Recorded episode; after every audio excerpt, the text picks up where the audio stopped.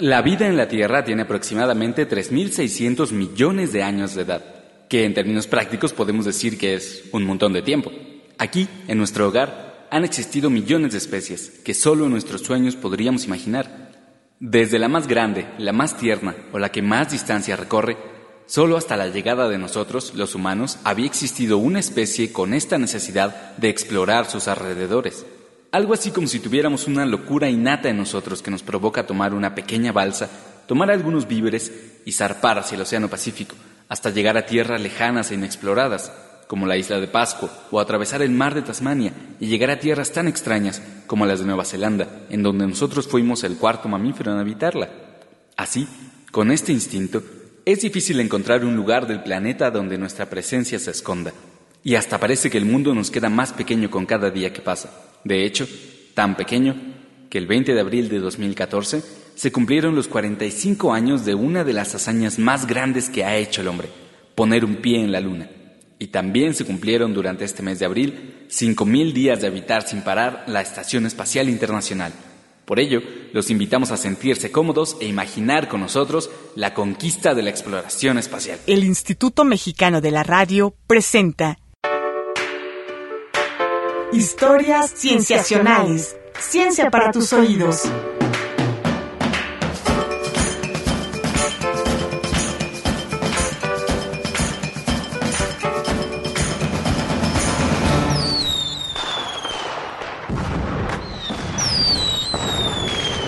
Bienvenidos a Historias Cienciacionales. Mi nombre es Víctor Hernández y está conmigo Rodrigo Pacheco. y vamos a revisar la historia de la exploración espacial.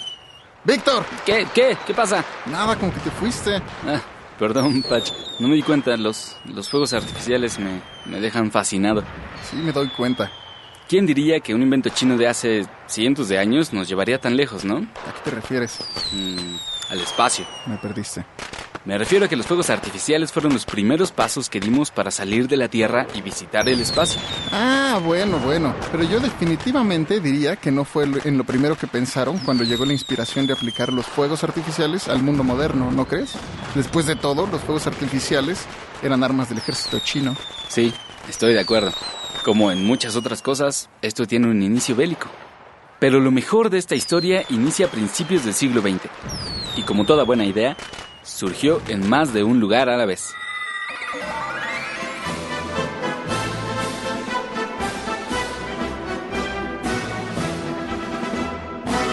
¡Víctor! No sé cómo ninguno de tus invitados se ha quejado de transportarlos de esta forma. ¿Dónde estamos? En Kaluga, parte de la Unión Soviética. Mira, mira, mira. mira. Justo venimos a fisgonear a ese señor. Con cuidado. shh. Oye, no puedes viajar en el tiempo para espiar a las personas, Víctor. ¿Es el de la barba con lentes? ¿El que, el qué o qué? Él es Konstantin Tsiolkovsky, uno de los tres padres de la cosmonáutica y justo ahora se dirige a mandar por correo la más famosa de sus publicaciones, la exploración del espacio cósmico por medio de aparatos de reacción. Suena a cohetes. Sí, exactamente. Justo va a plantear que es posible orbitar la Tierra por medio del uso de cohetes de etapas múltiples, usando combustibles de oxígeno y nitrógeno líquido. ¿De verdad? Sí, de hecho se inspiró en las historias de Julio Verne para llegar a esto. ¿Y los otros dos quiénes son? Ah, ¿quieres ir a verlos? Si se puede, ¿por qué no? Bueno, pero no te sigas quejando del medio de transporte, entonces. Bueno, vamos. Ok.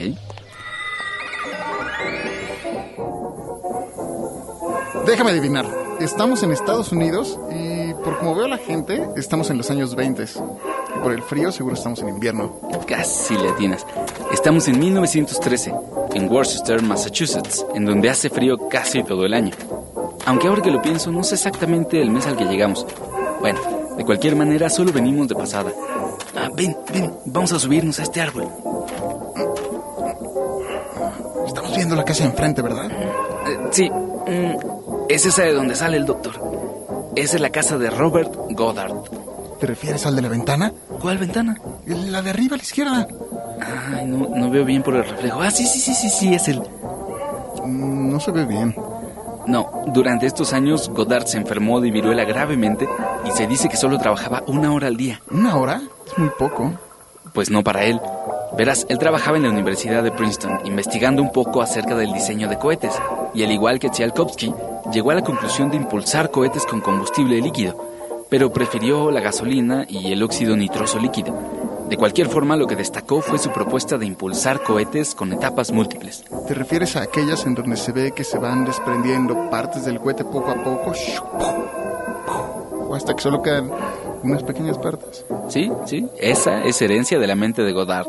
Inspirado, claro, en las historias de ciencia ficción de H.G. Wells.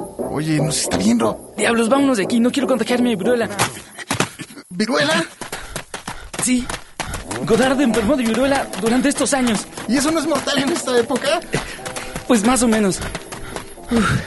verás, a Godard ya lo daban por muerto en algunas ocasiones, pero dicen que estaba preocupado y determinado para que su investigación saliera a la luz. ¿Preocupado? Sí. Bueno, su preocupación era que nadie entendiera sus escritos y sus ideas de viajes espaciales nunca salieran a la luz.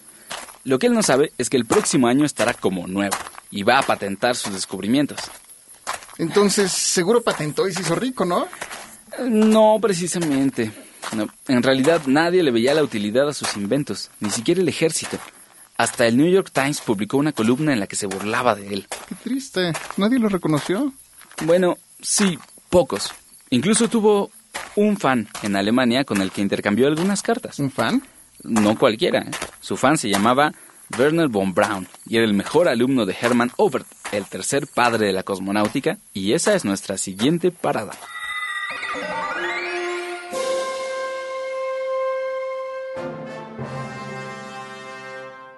Ay, me empiezan a dar náuseas estos viajes, Víctor. Hay que bajar la voz un poco. Estamos en el Instituto Reich de Tecnología Química, en Alemania, en 1929. ¿Ves a esos tres de ahí? Sí, ¿quiénes son? Bien, el de lentes y bigote es Hermann Obert, y con quien está hablando es Klaus Riedel, quien está construyendo uno de los diseños de Obert. El joven de allá, e, ese que está llevando un café, es Werner von Braun. Me lo imaginaba más grande. Ah, ¿el café? No, a Werner. Ah, lo que pasa es que solo tiene 18 años, pero míralo bien. A veces solo falta una persona curiosa que se empape de otras ideas frescas para comenzar a pensar en cosas más grandes. ¿Por qué lo dices? Porque me gusta pensar que las ideas no vienen así nada más. Lo veo más bien como un trabajo que toma siglos. Mira, Obert, al igual que Godard y Tsiolkovsky, se inspiraron en Julio Verne y otros autores de ciencia ficción para estas ideas. También diseñó cohetes y les puso combustibles líquidos. Pero fue Werner von Braun quien más tarde juntó las ideas de Obert y Godard para de alguna forma tener la misión de su vida, sacarnos de esta esfera azul llamada Tierra. Sin embargo, la aplicación militar de sus descubrimientos no pasó desapercibida.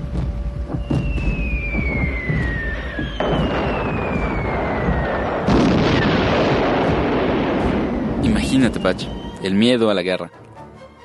Antes, el sonido de las alarmas y los aviones daban aviso de la llegada de los bombardeos aéreos. Pero todo cambió con las ideas de Werner.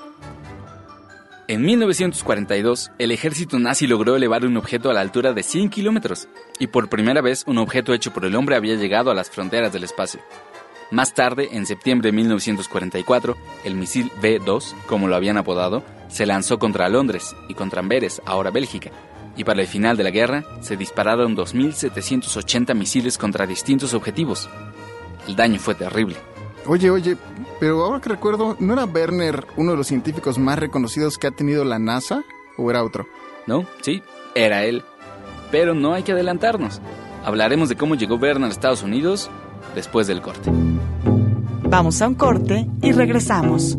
Tú escuchas historias cienciacionales. Ciencia para tus oídos. Ciencia para tus oídos.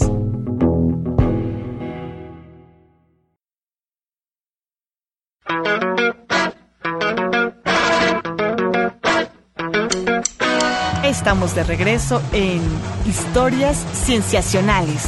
Ciencia para tus oídos. Ciencia para tus oídos. Oye, entonces, ¿cómo fue que llegó Von Braun a Estados Unidos si era parte de los científicos que trabajaba para los nazis? Para cuando terminó la Segunda Guerra, los países aliados se comenzaron a repartir los botines. Pero más allá del territorio o las riquezas, el verdadero botín se lo llevó Estados Unidos, con su operación Paperclip, que tenía como objetivo llevar a su país a los mejores científicos alemanes. Fue ahí cuando se trasladó a Von Braun y a su equipo, a su país. Sin embargo, Estados Unidos no fue el único país que se llevó científicos para trabajar y obtener la tecnología nazi. Fue la Unión Soviética quien se llevó otra tanda de científicos. Ah, y entonces fue que comenzó la Guerra Fría y la carrera espacial, ¿no? Exactamente. Con el lanzamiento del satélite Sputnik 1, lanzado por la Unión Soviética el 4 de octubre de 1957, dos gigantes económicos estaban dispuestos a demostrar su poder militar y superioridad política, con tecnologías que hoy día siguen siendo historia. Un año después, Estados Unidos lanzó su proyecto Mercury, que abarcaba todas las misiones Apolo y a partir de entonces las cosas fueron cohetes y satélites. Oye, y animales, no te olvides de los animales. Cierto, cierto. Vale la pena mencionarlos porque realmente fueron ellos los primeros que nos informaron cómo era la experiencia de subirse en un cohete que apuntara a las estrellas, esto antes incluso de los lanzamientos de los satélites. Aunque nunca les preguntamos si querían hacerlo. Precisamente por eso debe reconocérsele su heroísmo. Oye, ¿qué animales fueron? El 20 de febrero de 1947, unas moscas de la fruta se convirtieron en los primeros animales en salir al espacio. En un cohete de tipo B-2, alcanzaron una altura de 109 kilómetros. La cápsula de regreso funcionó bien y las moscas se recuperaron vivitas y aleteando. Uf, qué bueno. Un pequeño aleteo para una mosca, un gran vuelo para la mosquidad. Tristemente, los animales siguientes no tuvieron la misma suerte. Uy, uy, uy. Los siguientes animales espaciales fueron un grupo de macacos. La idea le surgió a un par de científicos de la Fuerza Aérea estadounidense después de que recibieran algunos cohetes alemanes B-2 como parte del, llamémoslo, botín de guerra. Según lo narra la escritora Mary Roach en su libro del 2010 Packing for Mars, haciendo las maletas para Marte, ambos científicos se pusieron a cargo del proyecto Albert, que pretendía saber qué le pasaría a un organismo en un ambiente sin peso, como el que ocurre en el espacio.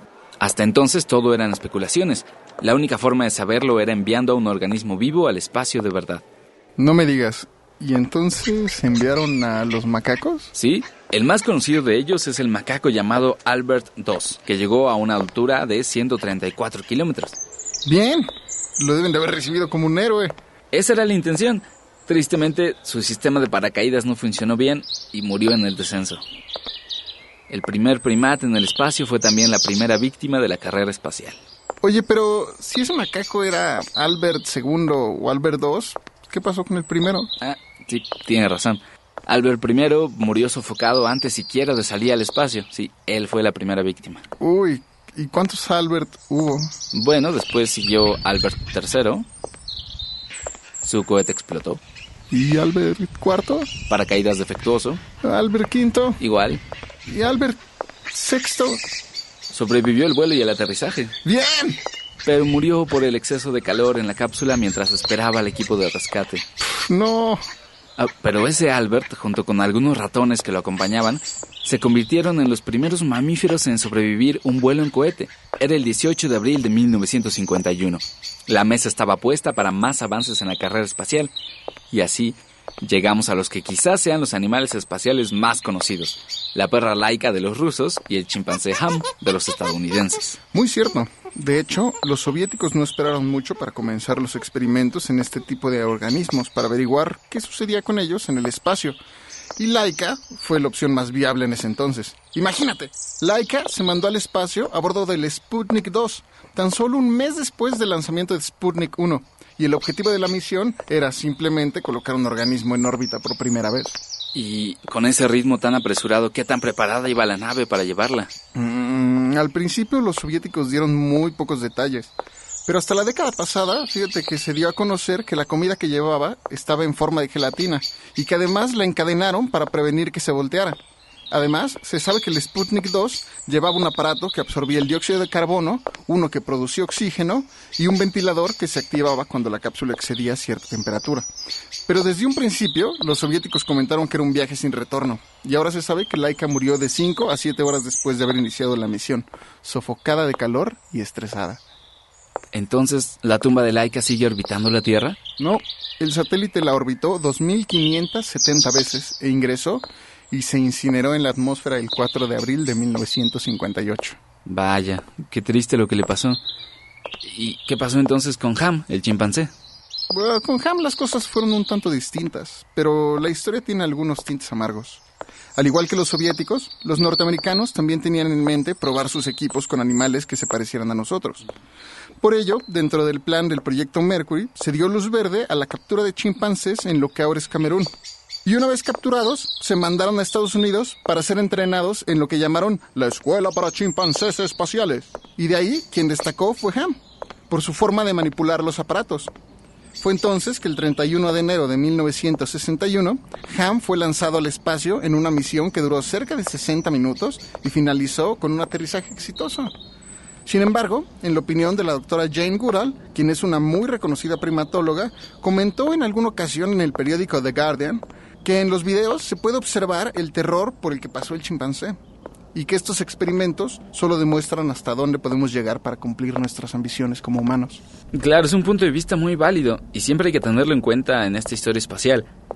Esto sobre todo porque a tan solo unos meses de haber sucedido el evento de Ham, la Unión Soviética logró mandar a Yuri Gagarin al espacio. Se convirtió en el primer hombre en estar ahí y el primero en completar una órbita a la Tierra. Estoy observando la Tierra. Me siento animado. El vuelo continúa.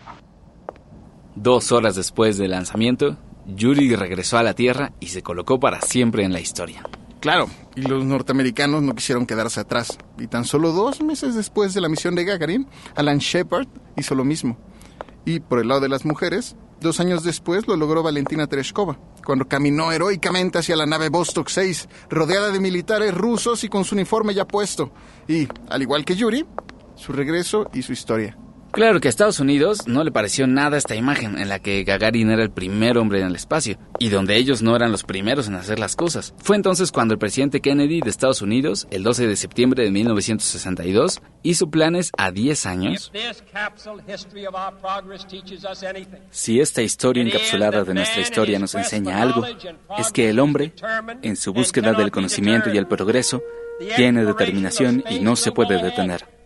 La exploración del espacio seguirá, nos unamos o no, y es una de las aventuras más grandes de todos los tiempos. ¿Y por qué, dirán algunos, la Luna? ¿Por qué elegirla como nuestra meta? Y bien podrían preguntar, ¿por qué escalar la montaña más alta? ¿Por qué volar hace 35 años el Atlántico? ¿Por qué Rice juega a Texas? Elegimos ir a la Luna. Elegimos ir a la Luna.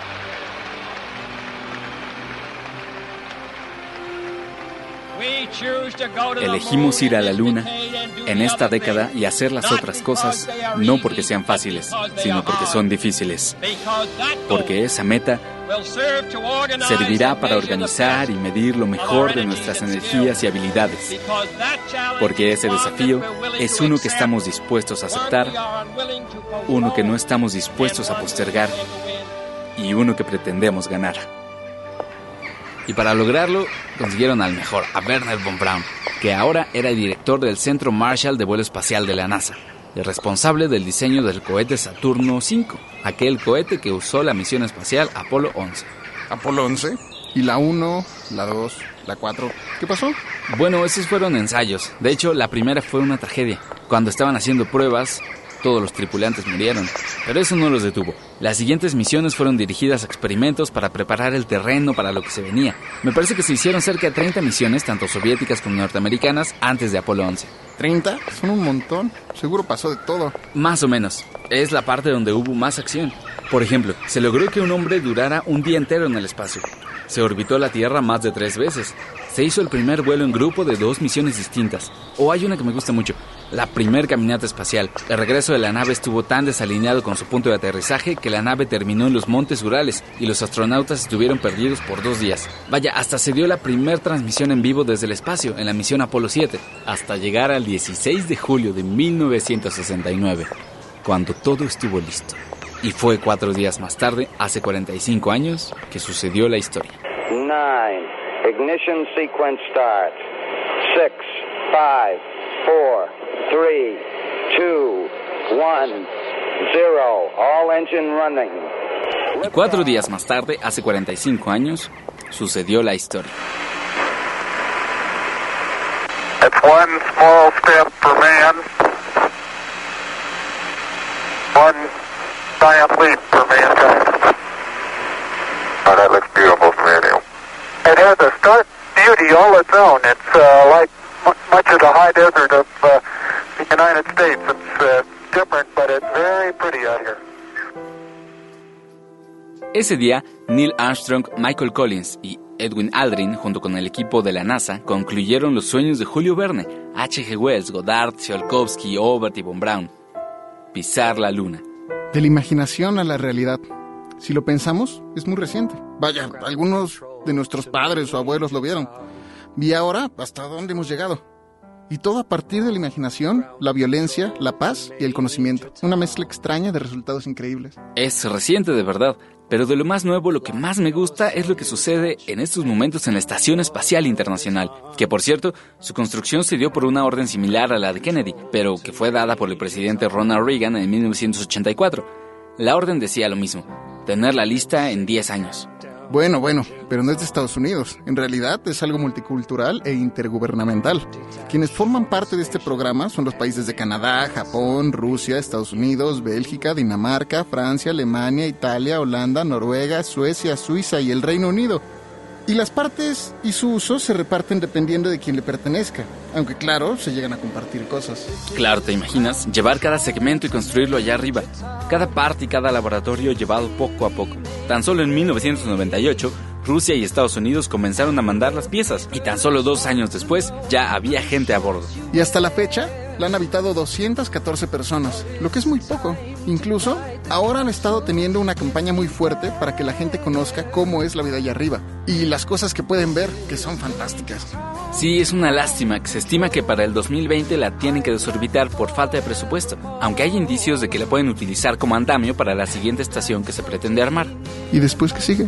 Sí, mucho todavía, Pacha. Por ahora, celebrar los 5.000 días de ocupación humana en esa estación, sacada de la imaginación de un escritor de ciencia ficción, y luego traer a la vida otras historias en Marte, Europa, Titán y muchas otras partes de nuestro sistema solar. Y esperemos que después la historia se escuche en una galaxia muy, muy lejana.